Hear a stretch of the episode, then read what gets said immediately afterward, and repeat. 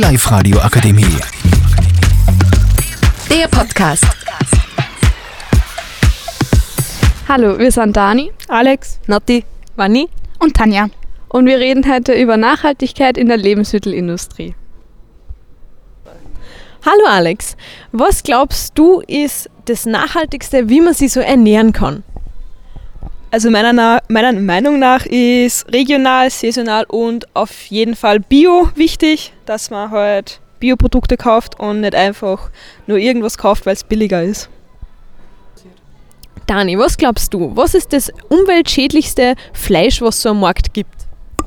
Ich hätte halt jetzt gesagt Schweinefleisch oder Rindfleisch. Das ist richtig, weil mit 15.000 Liter pro Kilogramm ist das Rindfleisch das umweltschädigendste Fleisch, was man so kaufen kann derzeit. Generell werden zwei Drittel der Anbaufläche für Tierfutter genutzt.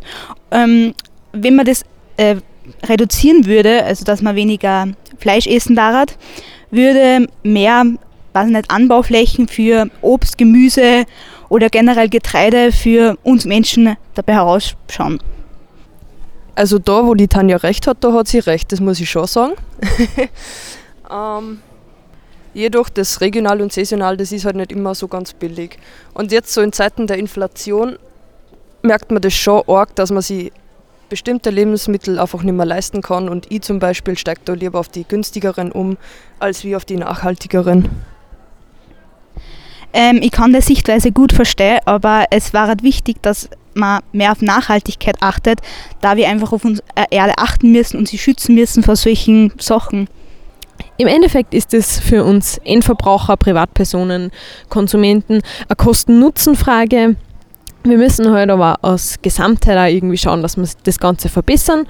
Und im Endeffekt sind auch die Lebensmittelkonzerne ein bisschen dafür zur Verantwortung zu ziehen, dass eben nicht so viel Lebensmittel verschwendet werden. Das betrifft allerdings auch Privatpersonen, dass man zu Hause nicht so viel ablaufen lässt, ein bisschen besser seinen Alltag und seine Ernährung plant.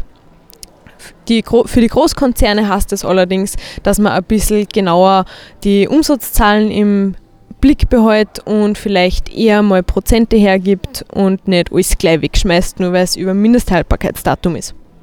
Also wie man sieht, spalten sie unsere Meinungen beim Thema Nachhaltigkeit sehr. Die einen sind eher dafür, die anderen eher dagegen. Aber im Großen und Ganzen wird das immer wieder Alltagsthema bleiben für jeden, der was einkaufen geht und für sich selber haushalten muss. Tschüss! In dem Sinne, danke fürs Zuhören und danke für eure Aufmerksamkeit. Vielleicht habt ihr was noch dabei gelernt. Und jetzt nochmal ein Tschüss von allen. Tschüss! Tschüss. Die Live-Radio Akademie. Der Podcast mit Unterstützung der Bildungslandesrätin.